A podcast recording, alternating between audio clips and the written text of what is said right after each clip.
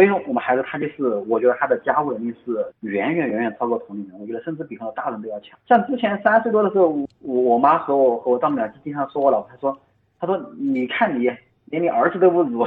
两岁他就要自己洗碗，然后他要洗衣服。后面他就是两岁多时他就会，比如到家里面的衣服，他看见脏了，他就自动收到洗衣机里面去，然后倒上洗衣液，他就他就洗了。他因为我不会，也是他跟外婆学的，怎么用那个自动洗衣机。我说，哎，我说这个洗衣机怎么？他说，哎，爸爸，我教你怎么怎么样的啊？第一步把这个衣服放进去，关上；第二步把这个这这个小抽屉打开，倒洗衣液。外婆说倒两倒两两瓶盖子就可以了，然后关上，然后再按什么什么什么的，要听他响，然后就表示洗好就可以拿出来晒了。他就给我讲，他就感觉哇，感觉自己很厉害，懂得那么多。两岁半的时候，他就要自己觉得每每天都要凉拌黄瓜，他就会自己吃，吃到之后，他就他会知道给我们的差别，他下次就会调整。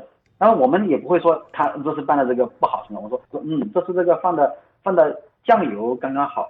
就是放的这个糖放的放的刚刚好，挺好吃，嗯，很清脆，怎么样的？嗯，他就会越来越喜欢，越来越喜欢。你没说儿子啊，你这个太酸了，没法吃，你一定要把醋放 少一点，就这变挑剔了，对吧？我们不停的去纠正一个孩子就没有兴趣了嘛，就老被纠正，就你老做错。所以爸爸说，哎，今天这个酱油放的有点合适，哎，今天这个糖放的恰到好处，就是你老是去看到他能做的好的那一部分，而且孩子自己吃，他也会有一个比。比较，你说他会自己去调整，对吧？有时候他会自己说这个咸了一点。与其让我们告诉他，还不如让孩子自己体验、做总结，他自己去思考。呃，这个是真正的学习。我觉得还有一点就是，我觉得还是要大胆的。大胆啊，是为什么？怎么讲？就是有有些父母把孩子保护的特别好哈，这儿怕脏着，那儿怕怎么？他特别喜欢吃汤圆，然后他经常煮汤圆，然后有时候说，他说爸爸，你可不可以教我煮汤圆？我说可以啊，来我教你。来，照跟头纸站上来，你看到水，如果水在一直冒冒泡冒泡，就说明好就可以丢汤圆了。你丢汤下汤圆下去。